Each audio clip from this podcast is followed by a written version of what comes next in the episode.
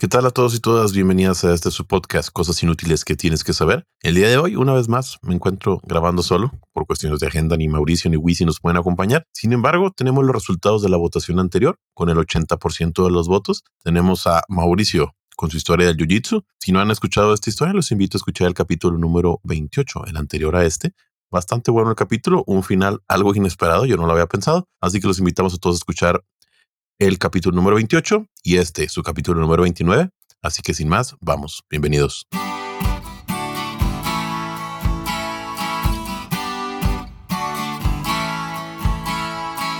Cosas inútiles que tienes que saber. Donde te enseñamos cosas que no te van a servir de nada, pero siempre es bueno saber.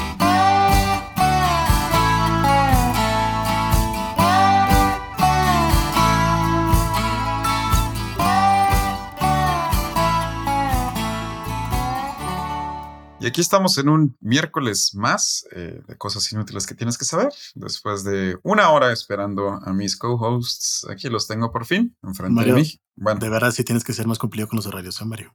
ándale, mira, mira nomás. Sí, yo supongo que es mi culpa, tu tardanza. Sí, sí, sí, sí. No, de aquel, no de aquel que nació cinco años después de Sí, ti. eso. No, no, no. Ok, bueno, pues como ya lo escucharon, me acompaña Mario Alberto. Hola, Ma. ¿Qué tal? Bienvenidos a un miércoles más. Y por fin, Mauricio. Hola, Mauricio. ¿Qué tal? ¿Qué tal? Qué gusto saludarlos a todos. Temprano, aquí grabando. No, temprano, aquí sacando el podcast, grabando, no. ya ni porque el horario en México y en Chihuahua es el mismo Sí, en este momento. Como es costumbre, vamos a hablar de dos temas. Ya saben la dinámica. El día de hoy hablaremos Mario Alberto y yo. Mario Alberto irá primero, ya que su tema se conecta con el del capítulo anterior. El cual, si no han escuchado, los invitamos a que escuchen el capítulo anterior para que tengan el contexto sobre el tema que va a platicar Mario Alberto el día de hoy. Pero bueno, como ya sabemos, Mauricio, el que es el que nos va a platicar, nos va a decir unos quick random facts que ojalá ahora sí sean quick. Les prometemos que vamos a intentar que ahora Sí. sean quick random facts. Sí, ya, ya nos regañaron que están muy largos, entonces. Llegó sí. el punto donde ya no quiero que sean facts, güey, con que sean quick. Con que sean quick, no importa si son Sí, pero facts, sí, no importa, random facts, no importa. Sí, no. Me puedes decir que me gustaban paseaste a los quick Frida y a. Natasha el otro, el otro día, está bien, mientras sea rápido. Así que bueno, Mauricio, por favor, ¿quieres dar entrada al primer quick? Quick, con mayúsculas, random fact. Of course. Déjame ver, lo encuentro porque la verdad. Eso, no, campeón. Eso. Eso, una Aquí lo tengo, vez listo. esperando. 65 aquí lo minutos tengo. esperando por el niño. Vamos. Bueno, ¿quieren que me tarde más o qué? A este lo titulé Un país presente en todos lados. A ver, si tiene título no puede ser Ah, corto. Está lejos de ser quick, güey, si es tiene título. corto, tranquilo. Ah, ok, muy bien, muy bien. Con una población de 121.388 habitantes, Kiritimati es el atolón más grande del mundo. Un atolón, para aquellos que no lo sepan, es una isla coralina, oceánica, por lo general con forma de anillo más o menos circular, o también se entiende como el conjunto de varias islas pequeñas que forman parte de un arrecife de coral con una laguna interior que comunica generalmente con el mar. ¿Qué es lo Entonces, importante de esto? La Kiribati. República de Kiribat- Kiribati consiste en 33 atolones dispersos por los cuatro hemisferios en los que se divide el planeta: norte, sur, oriental y occidental. En un espacio oceánico equivalente Mm. a la superficie de la parte continental de los Estados Unidos, las Oh. islas se encuentran aproximadamente a medio camino entre Hawái y Australia, en la región Micronesia, en el Océano Pacífico, a la altura del Ecuador. Sí, cierto. Este es el único país que literalmente colinda en los cuatro hemisferios. Norte, Sí, No occidental. Sí, sí, Sí. sí. Pero Sí, sí. es que, a ver, está hecho adrede, ¿no? No. Ay, ay, sí, pusieron las islas a Sí. No, no, no, no. No, o sea, lo me que sí es cierto es que sí se movió la línea. Algo así. Sí, sí se movió la línea, eso sí es cierto. Ajá, el primero de enero de 1995 se movió una sección de la línea internacional de cambio de fecha para Eso. incluir en el lado occidental a las islas kiribatianas más orientales, donde ya Mm. estaban las demás islas de la nación, a fin de que en todo el país fuera el mismo día. O sea, eran diferentes días, de hecho. Esto es complicado, entiéndelo. Sí, o sea, haz de cuenta que eh, la línea internacional de cambio de fecha es un meridiano. O sea, que va de, de- imagínense eso, va de arriba hacia abajo, es un meridiano normal. Pero como se atravesaban estas islitas, le hicieron así como que una bota. Digo que tú Sí. también. Y los se fueron a la derecha poquito y los se regresaron otra vez a la línea. Eso Pero- sí sabía. Sea como Pero los hemisferios no sí, sabía. sí, sí, los hemisferios son hemisferios. Y geográficamente, pues sí está en la línea. Exactamente, sí está en la línea que sí, el occidental, el oriental, el norte y el sur. Exactamente. Lo que sí es cierto es que desde las, de las 33 pequeñas islas, únicamente tres están habitadas. Oh. Pues sí, pues sí. Y ese fue mi quick random fact. Eh, muy bien, bastante quick. Eh, perfecto. Entonces, quick, tranquilos. ¿Les parece si pasamos al tema de Mario Alberto? Mario, ¿qué continuación del tema de la vez anterior nos tienes el día de hoy? Ahí les va. Es la segunda parte, el de ya saben quién, segunda parte. Yo sé que ustedes, queridos seguidores de cosas inútiles que tienes que saber, no les tengo que recordar qué es lo que vimos en el capítulo pasado. Sin embargo, me encuentro grabando con un par de personas con déficit de atención. ¿qué fue lo que vimos en el capítulo pasado? ¿Qué? Por lo cual haré un pequeño resumen. ¿A poco grabamos un capítulo pasado? No sabía que era continuación. En los años 70, Chile pasaba por un revuelto social que los llevó a tener una histórica votación, donde en plena Guerra Fría tuvieron que elegir entre tres candidatos, casi como si se hubiera sido planeado. Escogerían entre el candidato de la izquierda, un tal Allende, el candidato de la izquierda pero de closet, un tal Frey, y el de derecha, Alessandri. Bueno, pues como Estados Unidos estaba cachando mocos, no le puso atención a las elecciones y ¡pum! Ganó la izquierda. La izquierda en los años 70 era la izquierda comunista. Y pues al muerto muy izquierda. Estados Unidos intentó detener a Allende que llegara al poder meses posteriores a la elección, pero todavía no siendo presidente. Sin embargo, no lo logró. Allende sí fue ratificado y comenzó su mandato. Si usted no tiene la menor idea de qué es lo que le estoy hablando, es porque no escuchó el capítulo anterior, por lo que le recomiendo que vaya a escucharlo y así estaremos en contextos y todos seremos felices. Bueno, continuamos. El gobierno de altos ideales socialistas y comunistas por fin llegó al poder. Después de tres intentos fallidos, Allende y los soñadores de izquierda tenían su oportunidad de enseñarle al tío Sam cómo se gobierna un país. Intentos fallidos de gobernar un país, ¿les suena algo? Bastantes países. Usted. Bueno, algo que hay que resaltar es que si bien se ganaron las elecciones, no se ganó la mayoría del Congreso, por lo que el presidente Allende tendría bastantes complicaciones a la hora de gobernar el país. O sea que la oposición no lo iba a dejar gobernar el país. Suena algo parecido. Suena algo parecido. No sé de qué hablas. Sumado a los ya numerosos enemigos que se había ganado por derrotar al presidente en turno, el cual iba por su reelección, y por llevar las ideas socialistas a la Casa de la Moneda. Recuerden que la Casa Blanca de Chile se llama la Casa de la Moneda. No, no es, no, yo sé que todos acaban de pensar en Netflix y la Casa de Papel. No. no, La Casa de la Moneda es el palacio de gobierno de allá. Qué bonito nombre para un palacio político en donde se donde albergas al jefe de estado de tu país. Así es. Hasta peor, hay uno que se llama la Casa Rosada, ¿no? Sí. Sí, sí, ¿Por qué no le pueden poner Palacio Nacional? Así como fácil, pues, sencillito.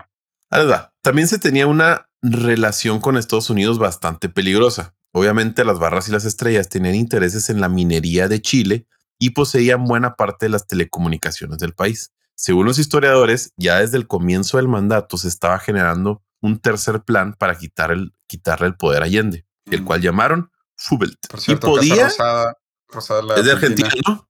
Ah, le iba a decir, pero no está muy seguro. Sí, está rosito. Así como sí, sí, la Casa Rosada. Bueno, este plan podía incluir un golpe de Estado. No era el fin explícitamente, pero pues era como que pues, si se deja, si podría o no incluir, si, si existe la posibilidad de un golpe de Estado, adelante, las puertas están abiertas. Así, es. Pero yo no se los dije, ¿eh? pero si pueden, pero yo no se los la unidad popular, como se llamó el movimiento de Allende, le puso el ojo a las transnacionales y aquí hubo un problema. Ya que un, un, presidente socialista le puso el ojo a las transnacionales. Ah, qué raro. Sí, me suena, me suena. y aquí hubo un problema, ya que el lado político cristiano hizo una huelga de brazos caídos, lo cual dejó el camino libre para el establecimiento de la unidad popular en los altos puestos nacionales. Poco antes de la toma del poder de Allende, el comandante de las Fuerzas Armadas, un Tar Shader, el comandante de nuestras Fuerzas Armadas es eh, nuestro Ay, se me fue el nombre, Mao. ¿Cómo se llama? Secretario de Defensa Nacional. Secretario de Defensa Nacional. Gracias, Mao, por estar súper atento. Gracias a nuestro abogado. Tuvo que contestar el abogado. ¿Por qué creen que el abogado tiene que saber esto? O sea, sí lo sabe, pero ¿por qué? ¿Por qué? ¿Por qué crees que puedo arreglar tu compu? O sea, sí la puedo arreglar, pero ¿por qué crees que la puedo arreglar? Exacto. Bueno, ¿entiendes? Poco antes de la toma del poder de Allende, el comandante de las Fuerzas Armadas, Shader, que ya había sido víctima de intentos de homicidio, por fin fue alcanzado por el destino y fue asesinado. Ay, Esto no era ninguna casualidad, ya que en orden de poder llegar al ejército se debía tener a alguien que no simpatizara con Allende, y Shader ya había dicho que él se apegaría a la constitución, la cual Mm. marcaba como presidente y jefe máximo de las Fuerzas Armadas al presidente de Chile. Ah, como en México. La idea era simple, Mm. quitar a Shader para poder poner a algún títere que ayudara a la derecha a realizar el golpe de Estado. Simple, Nice. no nos vamos a aprender ningún, ningún nombre más. Muy bien. Eso es lo importante. Una vez asesinado, lo reemplazan por el general Prats. Trece días después, Allende asume la presidencia. Sin el apoyo del líder de las Fuerzas Armadas. Exactamente. Muy bien. Un un problema que había que vencer, al menos para llevar en orden el país, era que se hablaba mucho sobre una guerra para quitarle a los burgueses sus privilegios y devolver un Chile con menos diferencias en clases sociales. O sea, eh, devolverle al pueblo lo robado. No, No, bueno, pues más o menos. Era meter a Chile en una guerra para quitar a los burgueses los privilegios y luego devolver un Chile más equitativo. Ah, muy bien. Ok. Ok. Obvio, erróneamente pensaban que la guerra era el camino más fácil. Siempre es el camino más Sí, fácil, ¿no? o sea, la- o sea, que tiene- tienen un punto, ¿eh? O sea, No, no, no, o sea, podrá ser el camino más rápido, pero no puede ser el camino más fácil. es el más rápido, es el más rápido. A ver. Ok. No, no, No, no, no, es broma, No, broma, no. es broma. Entonces, resumiendo, el comienzo de la presidencia de Allende llega sin mayoría en el Congreso, con Sí. enemigos muy poderosos, háblese Ujú. de Estados Unidos, con un país dividido en opiniones y con indicios de una guerra civil. Por si creían que tenían pedos en la oficina, Yankee. Allende dice quítate que güey". Allende comienza con su plan de gobierno y así como cuando se levanta algo pesado, los pedos comienzan a salir. Allende- Qué buena analogía. ¿eh? Oye, comenzó- de mí, de mí no vamos a estar hablando, güey. Sigan Así, escuchando cosas inútiles De que mí, tienes que saber, donde hablamos poesía. Se me ocurrió otra cosa, güey. Allende comenzó. Alberto, por favor. Ah, Allende 18 metros en la comenzó. mañana. No, no. Allende comenzó con la nacionalización del cobre, el principal metal de exportación en ese momento. Inició un proceso de reforma agraria. Aguárdense esto. Inició un proceso de reforma agraria para repartir tierras a los campesinos que no las tuvieran. Tomó el control de industrias, muchas de ellas extranjeras, incluyendo algunas financieras. Allende tenía el poder de la clase trabajadora y, pues obvio, el desacuerdo de la cúpula productora y adinerada. Sí, Sí, lógicamente. pues, Sí, sí, sí, sí, a la presidencia de Chile llegó un socialista que quería quitarle a los ricos su nacionalizar todo y que todo fuera más equitativo. Normalmente a los ricos no les gusta eso, ¿no? O sea, Exactamente. Suele pasar, ¿no? pues es que dejas tus privilegios a un lado. Pues sí. Como ya habíamos platicado, Estados Unidos estaba por todos lados. ¿Y qué es lo que más le gusta a Estados Unidos aparte de las Whopper? Eh, América para los americanos. Híjole, iba a ser algo bien feo, la verdad, que bueno que no lo dije. Sí, no, con estos dos hago podcast. ¿eh? Eh, claro, interferir en países de México, Centroamérica y Sudamérica. Y las armas. Latinoamericanos, también. dices tú, Luis Fernando. Eh, México, Centroamérica y Sudamérica. Estados Unidos comenzaba a difundir entre las fuerzas militares latinoamericanas, porque no solo fue de Chile, la doctrina Hispanoamericanas en realidad, porque pues en Brasil nunca metió armas, pero bueno. Ah. Hablaremos de eso después. Bueno, Estados Unidos promovía la doctrina de seguridad nacional, Ok. que tenía como objetivo principal preparar a los militares para mantener el orden interno de los países y eliminar a los que se manifestaran a favor del comunismo. O sea que los militares eran la policía social. No, no. No, era como que meter la idea a los a las fuerzas armadas de cada país Ah, ya, ya, ya. de ya, ya, que eh, esto rojo está creciendo y puede destruir el país que tanto quieres. O sea, tienes que proteger. Sí, sí, sí, sí, ya, ya, ya, ya. Esa es la idea que empezaron a meter. Ok, La CIA financiaba las huelgas de los trabajadores del cobre, que los habían quitado porque la nacionalizaron, y de los que se promovían en contra del gobierno actual, o sea, el de Allende. Ya. En el otro hemisferio, en la Casa Blanca, reinaba Nixon, de orden republicano. Súmale otro problema a este, Muy bien. a este asuntico. A este ajedrez americano. sí, a este caldito. Este juego de Este-. Este personaje consideró muy mal a Allende viéndolo como la entrada del comunismo a su continente. Entrada que no fue solo una metáfora, ya que en 1971 Fidel Castro visita Chile. Chile. Le- Proclama Dale. su apoyo a la unidad popular, lo cual pues le puso limón a la herida. Hijos. Pasaron los meses y después de algunos intentos fallidos de golpes de Estado, huelgas por todo el país y la destitución de jefes de las Fuerzas Armadas, Allende hace una aparición en medios de comunicación diciendo, soy un luchador de toda mi vida. He dedicado mi esfuerzo y mi capacidad a hacer posible el camino al socialismo y cumpliré el mandato que el pueblo me ha otorgado. Yo terminaré de presidente de la República cuando cumpla mi mandato y tendrán que acribillarme a balazos para que dejara de actuar. Y le pues faltaron, le faltaron unas cuantas weas, weón, Eh. cachai, pero sí, Sí, creo que tu acento no fue el mejor, ¿eh? sí, no, pero está bien. Sí, sí. pero pues Porque aquí, te entendimos todo lo que dijiste. Por eso no, no, no, no fue chileno. pero bueno. Saludos a nuestros amigos chilenos. y eh, pues aquí al cliente lo que pida. Y, y si lo último que pidió es que fuera acribillado, pues favor. Ah, bueno. O sea, eh, el cliente siempre tiene la razón. El martes 11 de septiembre de 1973, en el corazón de Santiago de Chile, el Palacio de la Moneda despierta con bombardeos por parte de los tanques y aviones de las Fuerzas Armadas. Esto bajo las órdenes del general Prats. Neta, Pato. Pato. Prats, no, Pr- Prats es el general de las Fuerzas Armadas de Chile. Te dije arriba que había cambiado a varios de sus generales. Bueno, pues Ah, ok. dilo. Pues dilo. Augusto Pinochet. Ah. Pues es que también, mames, si, si ves que no estamos poniendo atención, güey, o sea, ¿cómo fregados Los capítulos, güey. Chile. La alegría ya viene. Porque, por cierto, el mismo Allende puso, güey. Vámonos, eso sí no lo sé. Sí, güey. Sí. Quitó a Prats y puso a Pinochet antes de esto. Ah, qué belleza. Allende se despidió de sus colaboradores y mandó desalojar el Palacio de la Moneda. Permaneció adentro y manda el siguiente mensaje a las 10:15 de la mañana por la última estación de radio que aún seguía en pie. Ante estos hechos, solo me cabe decirles a los trabajadores que yo no voy a renunciar. Colocado en un tránsito histórico, pagaré con mi vida la lealtad del pueblo. Poco después, el general que llevaba la unidad de tierra, el general Palacios, entra al recinto principal de la Casa de la Moneda, que se llama el Salón de Independencia. Ahí yace sin vida el cuerpo de Salvador Allende, el cual manda el siguiente mensaje a Pinochet. O sea, el Salvador, general Palacios Sí. hace eso y luego le habla a Pinochet. Misión cumplida, moneda tomada, presidente muerto. Sí, güey. Existe una gran polémica para los que no sepan sobre si Salvador Allende Se suicidó. se quita la vida o lo matan y lo hacen, lo suicidan. Por Sí, lo suicida. No sé. Ni lo quise meter porque Sí, no, no, no, es, es, es muy discutido, pero es muy discutido. seguimos. Ahora, no cambia nada. No, muerto está. No, no, a lo que voy es su objetivo de no me voy a mover de aquí. Es el, es el mismo si lo hayan matado o él dijo que ay, ya llegaron. O sea, no le voy a dar ese placer. Claro. Sí.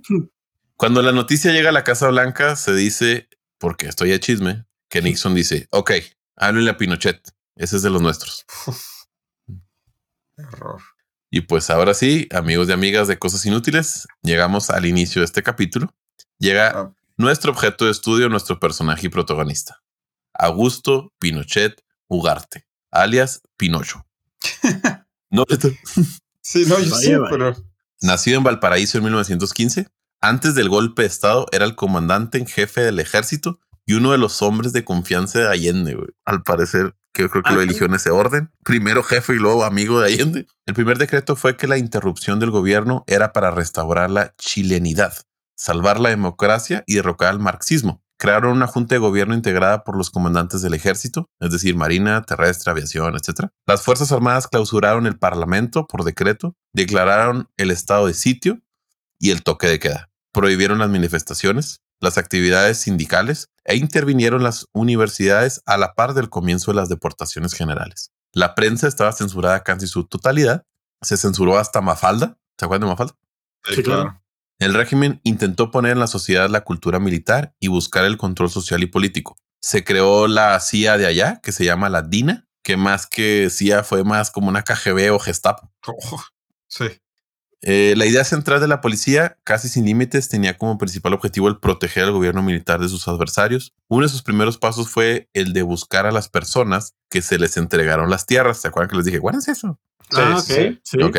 Una de sus primeras tareas fue buscar a las personas que se les entregaron las tierras eh, se reunieron con los dueños anteriores de la entrega de las tierras y fueron a buscar a los campesinos y pues no se las quitaron a la buena. Pues sí. Bajo la excusa de defender a Chile de fuerzas armadas que se estaban organizando en contra del gobierno, se instalaron consejos de guerra. Estos abrieron carpetas de investigación y juzgaron a miles de opositores del gobierno de Pinochet.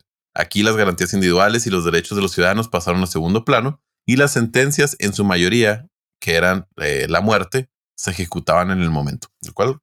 Sí, no, no. Ok. En sus primeros seis meses, el gobierno de Pinochet encerró a 90 mil personas y asesinó a cerca de 10 mil de ellas. El pueblo chileno se vio sumergido en años de censura, asesinatos, desapariciones y faltas de los derechos universales. Sin embargo, la balanza era extraña. Pinochet llevó avances al país y muchos gobiernos capitalistas, obvio, no lo veían de mal. Incluso la popularidad dentro del país no era mala. Sí, es que Pinochet es una figura muy Controversial. Controversial. controversial en Chile Sí. porque mucho de la modernidad de Chile la trajo Pinochet. El problema es los medios como los trajo. Ya lo que estábamos platicando después del capítulo anterior, o sea, entre nosotros, que, que es muy difícil, porque aquí es donde los personajes no pueden ser ni blancos ni negros, ¿no? O sea, es, Claro. es gris. O sea, Sí, sí. sí, trajo modernidad a Chile, ¿a costa de qué? ¿No? O sea, Que la diferencia entre él y Porfirio Díaz es que él se abdica. no, ajá, y, y- y- y la diferencia entre él y Porfirio Díaz Pues es sí, que pues sí, es que él se abdica. No, y que él es más moderno también, No, bueno, o sea, sí, su, sí, sí, sí. su- su- Sí. su huella, que para, o sea, si, si lo queremos ajustar a México, es la huella de Porfirio Díaz se ve reflejada en los 40 y 50, 60 por ahí. Y la de Chile se está viendo reflejada en estos momentos. A mí me llamaba mucho la atención porque yo cuando escuché de, de Pinochet y el otro, el de Franco, de España, Ah, sí. Pues uno como mexicano, cuando hablamos de las dos dictaduras que, te- que tuvimos, Benito las Juárez, dos terminan con, con guerra. O sea, Sí. que lo quitan a punta de, de guerra. Sí. Y estos dos, no. Ni uno de los dos. De hecho, uno muere en el poder, que es Franco. Este lo quitan de otra manera que, Que ya nos platicará Mario Alberto. que ya les platicaré. Porque no fue una guerra civil, afortunadamente. Creo que Chile ya no, ya no podía con una guerra civil, ni con Fueron una. maduros.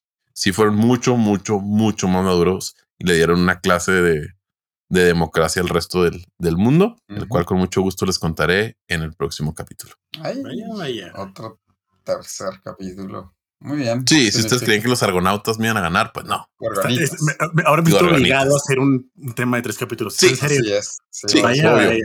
Sí, copio todo. sí, Maldita sea, me acabo de aventar dos Pero capítulos lo seguidos, digo. señores. pero lo acepto. Pero lo acepto. Muy bien, entonces nos quedamos con un Chile, ahora con un Salvador Allende vencido, con unos seis meses de gobierno de Augusto Pinochet, el Sí. cual, No, el pues un año. Esta, Bueno, historia termina en un año. Un año. porque ahorita terminamos en un año, en la cual Augusto Pinochet, Lleva trajo- 90 mil detenidos y 10 mil. 90 mil Muertos. detenidos, 10 mil muertos, sin embargo, un avance político-económico en el país, que ya veremos después el impacto que tiene en la historia de Chile. Así es. Frío, Sí, Bueno. ya sé. pues no puedo esperar para escuchar la tercera parte. Te ves bien emocionado. No, sí, no, no, no, sí. De hecho, la tercera parte es lo que dice Mario Alberto. Es, es, es una Créanme, clase. créanme que la tercera parte es la que vale la pena. ¿eh? Sí, Te juro. de hecho, sí, sí. Pues sí, ya sé. Es una clase de democracia. a para los que nos gusta, para los que nos gusta esto, o sea, de que, ah, sí, claro, una revolución, no, güey. Nos hicieron algo bien, bien simpático. Es decir, es tan increíble que cuando lo escuchas dices, nah, Sí. nah, Pues sí. un dictador nunca haría eso. Yo me acuerdo en mi, en mi inocencia, cuando estaba más chavo, yo, yo, yo una vez googleé derrocamiento de Franco. No, Ah, cero ya, ya, resultados ya. de Google. sí. Tu, ¿cómo dice Su Google? búsqueda no tenía, no tenía Sí, resultados. tu búsqueda no tuvo- resultados. Y dije, bueno, asesinato de Franco. Tu búsqueda no tuvo resultados. No, tu búsqueda no tuvo resultados. Yo, Chingo. Y pero ¿cómo, cómo acaba la dictadura de España? Y pues no, Pues no. Pues no. fueron, fueron un poco más listos. ¿Por qué no mejor nos esperamos a que este compadre ya? Esperemos haber aprendido algo de los chilenos en los próximos años. Perfecto. ¿Les parece si nos vamos a una pausa y regresamos con el Quick Random Fact de Mauricio? Palo.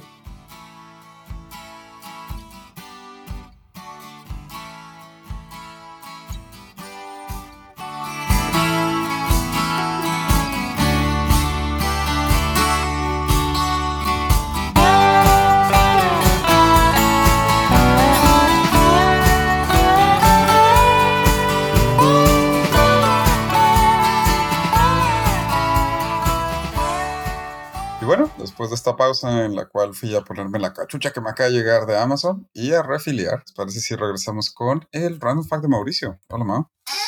Claro que sí. Eh, siempre y cuando Alberto se deje mover en su sitio. Perdón, estoy ahí. Es que no se imagina. Mauricio. El título de este, que estoy seguro que es el más quick random fact de todos, es ¿Dónde acaba esto? ¿Por qué le ponen títulos? Nadie, nadie les pide que pongan títulos. ¿eh? A mí me gustan los títulos de Gran Paz. ¿Por qué me molesta tanto que le pongan títulos? No sé, pero me molesta. ¿Saben cuál es la cueva más profunda del mundo? ¿La cueva? Ah, Sí Más sé, pero- profunda. no lo googlees, dude. Sí sé. La- A ver, Estoy- ¿cuál es la no pregunta? ¿Cuál es la cueva más profunda del mundo? La cueva más profunda del mundo, de las que se han explorado hasta el momento, es la cueva Beriovkina. Beriovkina. Tu maya está bien padre. No, no es maya, de hecho. Ah, ¿no? Es, Ah. no, es Beriovkina en el Cáucaso Occidental en Georgia. Su Ah. punto más profundo se encuentra a dos- 2.212 metros bajo la superficie. Se encuentra en los montes de Gara del macizo de Arabica. Y de hecho, de hecho hay seres vivos en esa cueva. La neta, si pueden, Y es- si googleenlo, las Sí. imágenes están absurdamente bonitas. ¿Es la que tiene nubes? Adentro. No he No visto sé. ninguna imagen de nubes y no está aquí en mis notas, pero voy a decir que No. sí para que la gente lo googlee. No, lo, lo que pasa con esta, con esta cueva es que eh, fue separada, pues obviamente, del resto del, del mundo en algún momento y tiene seres vivos dentro, los cuales son bien, bien, bien raros porque pues obviamente nunca les da la luz, ¿no? Yep, es correcto. A ver, ¿cómo lo googleo? Ah, Solo ponle ponle- Deepest Cave in the World, Sí, de hecho. O puedes ponerle. Periofina, Periofina. Beriovkina. Beriovkina. Perdón, pero mi idioma que hablan ahí no es tan bueno. Mi idioma que sea el que hablan en Georgia, que Sí, no güey. habla georgiano, este, se llama georgiano. by the way. Wow. Yeah, cool. ¿Sabían, bien. sab- ¿Sabían que en Georgia hablan georgiano? El país, no el estado. Sí, eso. Bueno, pues toca mi turno. Ahora de un país en el que hablan el idioma, ¿cómo se llama? ¿Ok? Como ya sabrán, me gusta mucho la historia. Pero hoy les hablaré de cuándo la historia y la aventura se unen en uno solo. Este capítulo que estamos grabando en este momento se grabó en el 2022, a finales del 2022, lo que también marca el centésimo aniversario del descubrimiento de la tumba de uno de los faraones más populares de Egipto. ¿Alguien sabe de quién estoy hablando? Tutankamón. Así es, Tutankamón. O Tut, como le decimos de cariño. El Ok. rey Tut. Gracias. Vaya. ¿Tienes Oiga. WhatsApp? Sí, sí, sí, ahorita te lo mando. Ahí se los dejo en los comentarios. Joder. La historia de cómo se encontró la tumba de Tutankamón, aunque no tan emocionante como las películas de Indiana Jones, sigue siendo digna de contar y vale la pena hablar de ella 100 años después.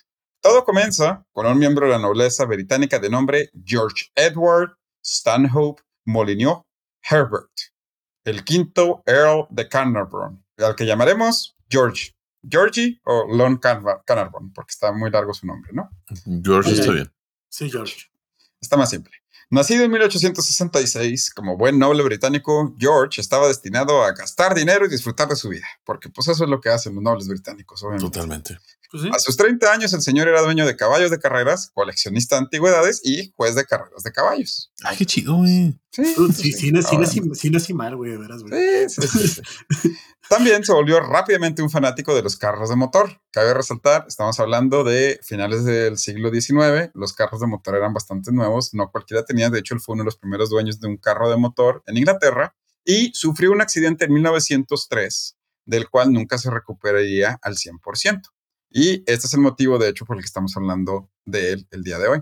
Después de este accidente, los inviernos en la Gran Bretaña eran bastante pesados para la salud del aristócrata, por lo que sus doctores que le recomendaron, pues que los pasaran en un lugar más cálido fuera de Inglaterra, ¿no? Pues Claro, obvio. pues sí, pues no, Sí. no, sí. O sea, por lo cual, Lord Carnarvon decidió pasar los inviernos en Egipto. ¿Por qué Egipto? No sé, no me pregunten. Nomás porque sí. Pues Bueno. hace más calor que en Inglaterra. Sí. pero, Oye, ahí Egipto era Egipto, Egipto, Egipto. eh, sí, era Egipto, Egipto, Egipto. Ok. O sea, sí, pero no. O sea, sí era Egipto, pero no. Pero sí era Egipto.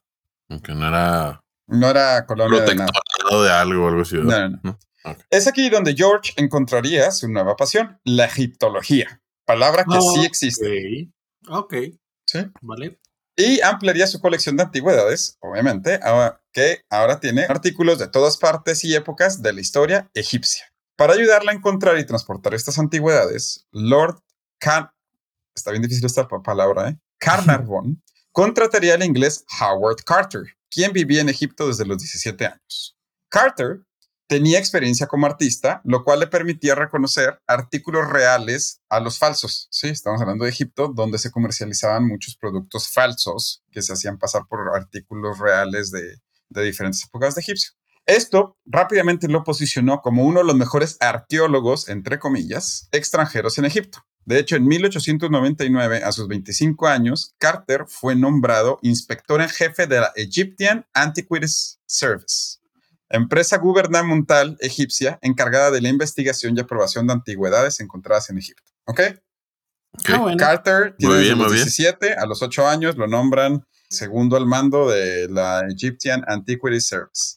Es aquí donde, una vez más, el azar, unas copas y unos franceses nos llevan un paso más cerca de encontrar la tumba de Tut, del rey Tut. Porque en una salida nocturna, justo como cualquier fiesta de prepa, Howard se peleó con unos turistas franceses y su única opción para quedarse en el país fue renunciar al puesto, o sea, al ah, puesto de, trabajar en, para el gobierno egipcio, ¿no? Por después de haberse peleado con unos franceses después de una borrachera. Ok. Esto lo llevó a convertirse en un contratista para todo aquel que quisiera pagar su precio para encontrar y verificar antigüedades en Egipto. Y aquí es donde conoce al buen Georgie, ¿sí? nuestro viejo amigo, que pasaba todos sus inviernos en Egipto, forjó una amistad rápidamente con el joven Howard, con quien compartía la pasión por la historia egipcia. Entonces, esto lo llevó a que el aristócrata lo contratara para manejar todas sus investigaciones, expediciones y antigüedades en Egipto. ¿Sí? Ambos pasarían la mayor parte del verano planeando nuevas expediciones en Inglaterra, en el castillo de Georgie, de nuestro amigo Georgie, porque pues obviamente tenía un castillo. ¿Quién no? Eh, ¿Tú no dices tuyo? no, sí, ya sé. Y eh, estarían planeando las expediciones en el invierno. Estas aventuras los llevarían a el Valle de los Reyes. ¿Algunas han escuchado el Valle de los Reyes? No. No. Es una necrópolis del antiguo Egipto ubicada cerca de Luxor. No, obviamente no el Hotel de Las Vegas. sí. Ah. Y que era parte de la antigua Tebas nombrada así en lenguas europeas gracias a que Hércules quiso ponerle ese nombre después de visitar y liberar la ciudad de los antiguos dioses. Por eso es que hay dos Tebas, Tebas Grecia y Tebas Egipto. Gracias Hércules. No sé, en la película de Hércules de Disney me decían que era un lugar muy problemático. Ah, sí, cierto. Sí. Sí, Vamos a la ciudad que tiene más problemas. Tebas. Ese es Tebas Grecia, no Tebas Egipto. Ok, ya. Perdón. Pues, qué aburrido eres. Pero este valle se volvió famoso ya que a diferencia de otras familias reales egipcias que eran enterradas en llamativas y altas pirámides en el Cairo, en este valle todos los reyes habían sido enterrados bajo tierra, lo cual lo hacía más difícil de encontrar y menos accesible para los ladrones de tumbas. Un empresario estadounidense de nombre Theodore Davis tenía la mayoría de las concesiones de excavación en este valle. Durante décadas sus misiones habían encontrado múltiples tumbas y entre algunos documentos y artículos en todas estas tumbas del Valle de los Reyes el nombre de un rey casi olvidado de nombre Tutankamón. Sí, cabe resaltar que en este, en este momento nadie sabía quién era Tutankamón. Yo sé que ahorita el ah, nombre es bien famoso, pero en ese entonces nadie sabía quién era Tutankamón. Poco se sabía de este rey, eh, por lo que a nadie le importaba encontrar la tumba pues, de un rey X que vieron en tres jeroglíficos, ¿no? Para principios del siglo XX, arqueólogos y aventureros estaban seguros de que el Valle de los Reyes ya había sido excavado por completo. El mismísimo estadounidense dueño de las concesiones escribió en su diario un día, temo que el Valle de las Tumbas ha sido vaciado casi por completo. Por lo que, cuando volvemos a nuestro dúo dinámico, Lord Carnarvon y Carter le pidieron las concesiones, Davis se las dio sin problema, ¿no? Pues para Davis era dinero gratis para que fueran a desenterrar cosas en un lugar que para él ya estaba ya está vacío. desenterrado, sí. Claro. Y en ese momento ya el valle carecía de popularidad y el empresario estadounidense ya no estaba sacando dinero de estas concesiones. En Egipto, en ese entonces, no podías excavar si no tenías una concesión. Las concesiones generalmente o las tenía el gobierno aristócratas egipcios o extranjeros, como en esta ocasión. De hecho, se me, se me hacía muy botona que un extranjero o sea, tuviera la, mayor, la mayoría de las concesiones de excavación en Egipto. Qué simpático. Ya sé que se creen mineros. ¿Se creen? Chihuahua dando todo su territorio a los canadienses. Así que nuestro par de aventureros consiguieron su concesión en junio de 1914. ¿Algo le suena a esta fecha? Junio de Guerra Mundial. 1914. Primera Guerra Mundial. Así, así es. Unos kilómetros más al norte, un archiduque austrohúngaro cambiaría la historia de Europa y el Medio Oriente, la cual obviamente alcanzaría Egipto, por lo que detuvo las expediciones por casi tres años. Entonces, imagínense a George y Carter así con su concesión y lo no, no podemos excavar. La concesión tiene un periodo de un año. Eh, Pero bueno, en 1917, con la guerra un poco más estable, Carter se aventuraría a Luxor, antiguo Tebas, para buscar a ese rey desconocido llamado Tutankamón. Este ya era así como que ya el último shot que tenían porque ya, ya sabían O sea, que... pero, sin- pero sabían lo que iban a buscar. Sí, querían buscar la tumba de este rey porque es la única tumba que sabían que ya no, que no había sido explorada. De todos los reyes que habían encontrado en otros artefactos, en otros artículos y jeroglíficos, este es el único que nunca se había encontrado la tumba. Ok, ¿sí? En los siguientes cinco años, Carter y su grupo de excavadores moverían entre 150 a 200 mil toneladas de rocas. Para encontrar algo en el ya agotado Valles de los Reyes. Lo único que encontraron, tonelada tras tonelada, fue piedras, rocas y más escombro. Por lo que Carter y su patrocinador, Lord Carnarvon, se empezaron a desilusionar, llegando a la misma conclusión a la que Davis había llegado ocho años atrás. El Valle de los Reyes estaba vacío. Así que el 28 de octubre de 1922, Carter y su equipo llegaría a Luxor, casi seguros de que esta sería su última expedición y no encontrarían más que rocas y tierra. El 4 de noviembre de ese mismo año, Carter escribiría una entrada en su diario de solo cinco palabras. First Steps of Tomb Found. Primeros escalones de tumba encontrados. Hmm. Esto después de que uno de sus trabajadores, del cual no sabemos el nombre, encontró una roca que rápidamente reconocieron como las usadas para indicar la entrada de una tumba. Al siguiente día, sin esperanzas de encontrar mucho, Carter y su equipo se dedicarían a descubrir otros 12 escalones y descender a lo que parecía la entrada a un túnel que estaba sellada con antiguos sellos faraónicos. El equipo intentó descifrar los jeroglíficos en los sellos, pero los años habían borrado cualquier indicación de lo que podían resguardar. Pero algo estaba claro, no habían sido abiertos en miles de años. Qué buena, qué buena excusa de no hacer la chamba. No, es que fue el tiempo, No, güey. O sea, es no, es que, no es que Ah, no es que no supiéramos leer.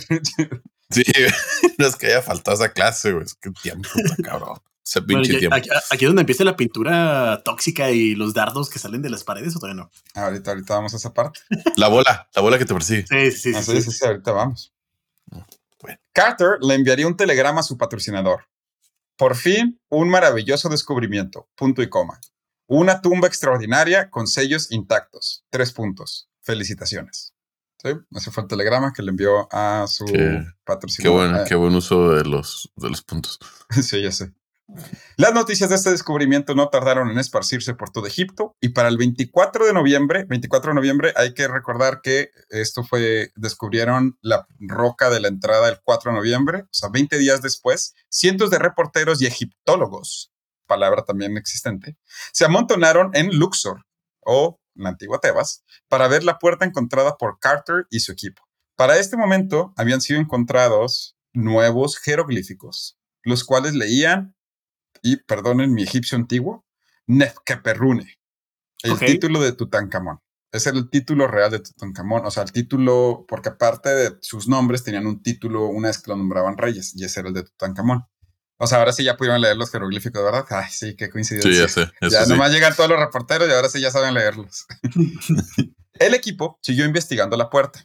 Sin embargo, encontraron indicios de que la puerta había sido forzada en algún momento, lo cual significaba no serían los primeros en entrar y por ende podría ser que toda la emoción haya sido solo para encontrar una tumba saqueada. Así que Carter y su equipo decidieron abrir la puerta. A los ojos de cientos de reporteros, la puerta sería abierta, revelando no un cuarto lleno de tesoros, sino un simple y aburrido pasillo lleno de escombros. El sonido de desilusión de todos resonó en el túnel. Carter y su equipo no se darían por vencidos. Durante los siguientes dos días se encargarían de sacar todo el escombro del pasillo para ahora sí, por fin, seis metros bajo tierra, encontrar una nueva puerta, con jeroglíficos que claramente leían Tutankamón. Antes de abrir la puerta y para ahorrarse todo el tiempo, Carter decidió que lo mejor sería primero echar un vistazo. Así que hizo un pequeño agujero, lo suficiente para poder meter la mitad de su cuerpo. El aventurero prendió una vela y se asomó. Y bueno, diría Lord Carnarvon, su patrocinador, ¿puedes ver algo? Un silencio sepulcral se apoderaría del pasillo, toda la gente conteniendo la respiración para escuchar la respuesta de Carter, el cual, sin sacar la cabeza, simplemente dijo, sí, es maravilloso. Todo esto estaba comentado, ¿eh? O sea, estas fueron literal las palabras que usaron ellos, o sea, digo, obviamente en inglés, no, en español, pero esto fue lo que dijeron porque estaba comentado por reporteros que estaban ahí. Ay, no, que, que, que yo no metí en la cabeza ahí, ni a... Lo que Carter vio al prender esa vela fue más allá de maravilloso. Camas de oro, esfinges del tamaño de personas resguardaban una tumba, un trono decorado con oro y jeroglíficos y miles de artículos faraónicos dentro de la sala. Carter escribiría, al principio no podía ver nada. El aire de la sala casi apagaría mi vela, por lo que al principio estaba más preocupado por mantenerla prendida. Pero conforme mis ojos acostumbraron a la oscuridad, los detalles de la habitación emergieron lentamente uno por uno. Animales extraños, estatuas y oro. Oro. A donde fuera que mirara, veía el brillo del oro. Esto iniciaría una exhausta exploración de la tumba, la cual consistía de cuatro habitaciones, ahora llamadas la antecámara, el anexo, la tesorería y la cámara funeraria. Aunque la tumba era un poco pequeña para un faraón, era sin duda una de las mejores equipadas para disfrutar de la mejor vida de la eternidad. Aproximadamente 5.400 objetos fueron encontrados en la tumba. O sea, Sí, sí, sí, sí. sí yo sí, me sí. sorprendería si tuviera 5.400 objetos y estoy vivo. Tutankamón en su tumba tenía 5.400, así nomás para... Ok. Carter pediría que se fotografiara, enumerara y documentara cada uno de los hallazgos. Ay, qué huevota. Sí, la larga odisea Sí, empezaría. Cada uno de ellos tendrá que ser empacado, catalogado, preservado y transportado. Hazaña que tomó más de 10 años. Sí, o sea, hacer Ya, todo esto también, por- ya, también se pasaron, no para tanto. Especialist- especialistas de todo el mundo y todas las ciencias se morían por investigar estos artefactos que marcarían un antes y un después de la historia de Egipto y la egiptología. Pues sí, la neta sí. ¿eh? Debo admitir que, que- que comentando todo esto sí me interesa bastante de, ok, y los artefactos, o sea, se vuelven propiedad de ellos, tienen que donar. Ah, no, sí, sí, sí, sí, no sé cómo funciona. Patrimonio de Egipto. Ah, o sea, Cuando yo les digo a ustedes, ¿Cómo que no estás poniendo atención? Ah, sí, perdón, se quedaron ahí, obviamente, Mabe. cuando yo les digo a ustedes que se imaginen un sarcófago o a un faraón egipcio, la mayoría de ustedes inconscientemente y googleenlo van a tener la imagen de Tutankamón, porque es de las más famosas de la historia eh, moderna. Sí, Tutankamón es esta que tiene como la barba alta, de cenoro, Sí, con sí. decoraciones azules. Todo Sí, el mundo sabe cuál es. cruzadas. Ah, exactamente, con los brazos cruzados, porque nadie puede ver el video, Mauricio. Cruzó las manos esperando que lo vieran. Este, Sí, obvio. entonces, obviamente, entre las cosas más valiosas estaba el sarcófago que albergaba el cuerpo casi intacto del rey de 18 años, Tutankamón. La cara del sarcófago se convertiría en probablemente la imagen que a todos nos llega a la mente cuando pensamos en momias egipcias. Un equipo de criminólogos traídos desde Inglaterra investigaron la tumba como si fuera una escena del crimen y descubrieron que la misma había sido visitada por lo menos en dos ocasiones, ambas al poco tiempo de la muerte del faraón. Se cree que los ladrones solo se llevarían joyas, ya que era lo único que podían meter en bolsas si estaban tratando de sacar, saquear la tumba rápidamente. El descubrimiento de esta tumba llegaría en tal vez el mejor momento para volverse viral, entre comillas, en términos de inicios del siglo XX. La gente estaba desesperada por noticias que no se trataran de la guerra, y este descubrimiento hizo que la egiptomanía se volviera un movimiento. Tienen que entender que antes de esto, eh, la verdad, sí, claro, las pirámides de Egipto eran bonitas, pero no existía esa, ese interés hacia las momias y la historia de, Egip- de Egipto que existe hoy en día. Tutankamón se volvió tan famoso que empezaron a salir productos en todo el mundo con su nombre. Desde los limones Tut en California hasta una marca de cigarros llamada King Tut. El faraón egipcio causaría un impacto como nunca antes se había visto viniendo desde el Nilo en los últimos como dos o tres mil años. Una segunda cámara se- sería descubierta por Carter y Lord Carnarvon, nuestro buen amigo George. Pero este segundo no viviría para ver el descubrimiento, ya que una infección por una mordedura de mosquito acabaría con su vida a los pocos días. Esto, Ah. obviamente, influyó en la leyenda que nos acaba de preguntar Mauricio de las maldiciones de los faraones y sus tumbas. Porque después de la muerte de él, que pasó a los pocos di- semanas después de haber descubierto esta nueva cámara, la gente obviamente decía que fue una brujería, que tenía una maldición que tenía la tumba de Tutankamón de que el que la abriera iba a morir. Yo, yo sí lo creo, eh, la verdad. o sea, Bueno, sí, claro, si no es tú. factible, es factible, eh, o sea. Y bueno, del faraón Tutankamón no sabemos mucho. Sabemos que sus padres eran hermanos, que sufría de pie. Sus padres, su papá y su mamá eran hermanos. Ellos Sí, entiendo, estaba- entiendo. estaba Fue medio un deforme. E de exclamación. Ah, ok. Sufría de pie sambo en su pie derecho. Se volvería rey a la temprana edad de ocho años tras la muerte de su padre. Su reinado fue corto. Una inesperada muerte llegaría cuando el faraón tenía entre 18 o 19 años. Y a pesar de los estudios que se le han hecho al cuerpo, que incluye eh, tomografías, estudios de ADN, genéticos, es casi imposible encontrar qué causó la muerte del faraón. Se tienen tres teorías bastante fuertes. La primera es que fue un accidente de carro, o sea, de carro de caballos, porque le gustaba mucho eh, sus caballos. Lo atacó un hipopótamo o malaria. Tú sabes, un martes cualquiera en Egipto, ¿no? O sea, ya sé. ¿Te mueres de malaria o te ataca un hipopótamo? O sea, Lo que sí se sabe es que fue bastante inesperada, de ahí que la tumba fuera tan chica, pero tan llena de artefactos, como para tratar de compensar el que no pudieron hacer una tumba más grande con tantos artefactos dentro de la tumba. Ah. El nombre de Tutankamón y sus predecesores sería casi borrado de la historia por su sucesor. Igualmente no sabemos por qué el siguiente faraón decidió y se esmeró tanto en borrar a Tutankamón y a sus antepasados del mapa, pero tanto lo hizo que Carter, cuando hablaba de encontrar la tumba de Tutankamón, decía que estaban buscando la tumba de un fantasma. ¿Y así fue? En su tumba el sucesor. dude. Sí, ya sé. Sí, ya Ya sé. sé, es porque se volvió el faraón más emblemático del Sí, siglo XX. sí, sí. Sigo sorprendido que sus papás eran hermanos. Eh, sí. No, no, no, y era, eso era súper común. Probablemente sus abuelos eran primos. ¿Qué más que hermanos? Pues ya Pues- papá hijo. Papá, hijo, probablemente, quién sabe. Se, se peleaban Targaryen, dices tú. Ándale. Ándale. Pero bueno, esta es la historia de cómo el 4 de noviembre de 1922, a 100 años de casi grabar este capítulo, se encontró por primera vez. 100 en- años. En una forma no digna de Indiana Jones, pero bastante aventurera, se descubrió la tumba de Tutankamón. O sea, lo más aventurero que hicieron fue meter la cabeza en un hoyo. Pues sí, ¿tú meterías la cabeza en un hoyo en una tumba que tiene sellada 5000 años? No, no, really. Ah, pues ahí está. Ese es el equivalente a la vida real de que una roca te esté siguiendo mientras te estás tratando de que no se te caiga el sombrero. No, hombre, ni de chiste yo metí la cabeza. Pues sí. No, este, no. Carter lo hizo, sobrevivió y encontró la tumba del faraón más famoso del siglo XX, Tutankamón. Si será para que investigáramos que de qui- quién es el dueño de las cosas que sí. encontraron ahí. Sí, sí, Oye, está pero tiempo. Eh, pregunta, ¿en, en qué año vivió Tutankamón?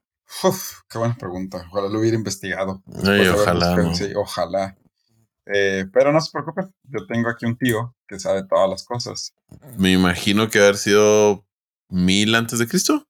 Nació el 1341 antes de Cristo y murió Ah, el 1323 antes de Cristo.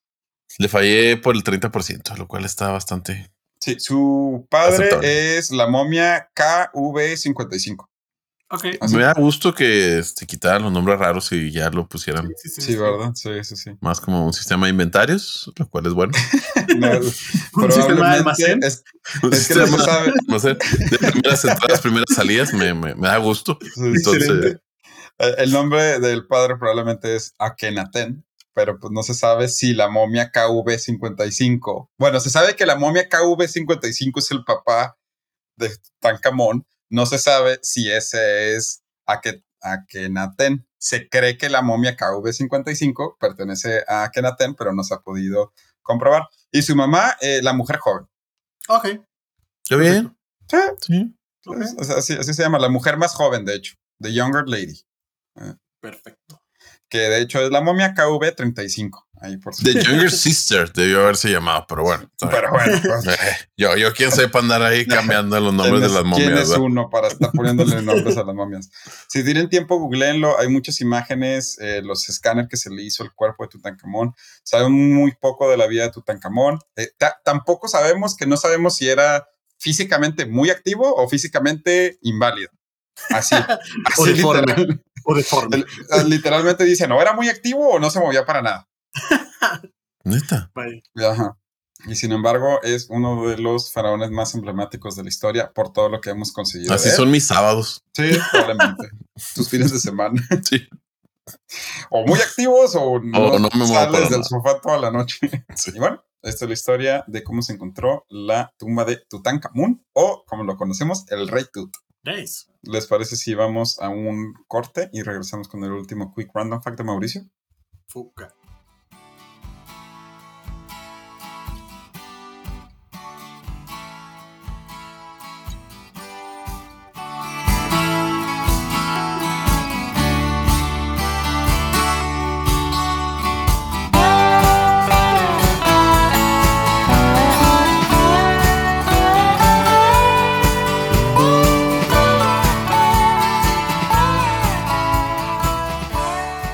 Y bueno, después de la historia traída desde Egipto, donde hablan egipcio, después de haber hablado de Georgia, donde hablan georgiano, Mauricio, ¿cuál es tu siguiente Quick Random Fact? Claro. Mira, este se titula Sí, pero yo soy más grande. Los desiertos cubren más de una quinta parte de la superficie terrestre y se encuentran en todos los continentes. Mario Alberto, no Luis Fernando. Sí, pero yo soy más grande y luego. es literal. Como eres el mayor, ¿sabes cuál es el desierto más grande de la Tierra? Pues tengo que decir el Sahara, pero me vas a decir que no. Entonces, Exacto. Luis Fernando, ¿si sabes la respuesta? Sí. Ok, el no. Boogie, Gooby. No, no, no, lo, lo está, lo está googleando. No, estoy googleando, güey. ¿Con qué? No, no, Luis Fernando. Pues No, no, sí. Creo que es desierto- el que yo creo. Espérame. el, ¿No es desierto más, el desierto más grande que existe en la Tierra Ah, ya, ya sé es cuál es. el Ya es Antártida. desierto antártico. Ah, Ay, qué weá, güey. Verán, el problema es que la definición de un desierto, para ser específico, es un lugar que recibe menos de 25 centímetros de lluvia al año. En la Antártida apenas llueve, la pluviosidad en la altiplanicie interior ronda de los 50 milímetros al año, mientras que en la costa caen unos 200 milímetros de agua. El 98% de su superficie de suelo rocoso está cubierto por hielo, por lo que la vida en esta inhóspita región se reduce a algunas bacterias, musgos y líquenes. Pero ahora Mm. sí, ¿saben cuál es el segundo más grande? mm, No. El desierto ártico, con 13.726 Ah, qué kilómetros cuadrados. Y el El tercer Marte. De 13. No, ¿saben cuál es el tercero? La Luna. No, ahora sí es el desierto de Sahara, con Ah, está, 9,000 güey. 9.065 kilómetros cuadrados. Pero, Sí, ¿saben cuál es el décimo? El de Chihuahua. El tremendísimo desierto de Chihuahua. No correcto. manches. Es el único chido. mexicano que aparece en la lista del top 10. El ¿Neta? Desert. ¿Pero es el décimo desierto más grande del planeta? Sí, es correcto. La competencia no está muy grande. ¿Me estás diciendo que la Tierra es el cuarto planeta más grande del sistema solar? pues sí. Entonces ya tienen un random fact corto más para Está chido. hablar. Quinto No sabía que era el décimo, fíjate, está padre. Sí, de hecho. Muy bien. Pues- Chihuahuan Desert, el décimo. Perfecto. Pues entonces, eh, así damos por terminado. Por cierto, es el quinto planeta, eh, el quinto. Hice las matemáticas bien rápido. No me van a decir, "Ay, Híjole, güey, sí, sí, sí, sí. es, es el quinto. Dijo nadie nunca. Nadie dijo nadie nunca. No, no, no, ya, lo- ya los vi, ya los vi, ya los escuché. No es cierto, ahora sí la gente ya lo va a googlear y me va a corregir porque lo dije. Bueno, pues así damos por terminado el, este capítulo de cosas inútiles que tienes que saber. Los esperamos en el siguiente donde escucharemos la tercera parte del tema de Mario Alberto. Así es la tercera parte de cómo Augusto Pinochet es derrocado y no por la vía de las armas. No se lo pierdan. Chile. La Por ahí va. alegría viene. Por ahí vamos, por ahí vamos. Chile. Muy bien, pues que tengan muy buena tarde, noche, día, jueves, viernes, miércoles, cuando sea que lo están escuchando y nos escuchamos pronto. Nos vemos. Hasta luego, gente. Chau, chau.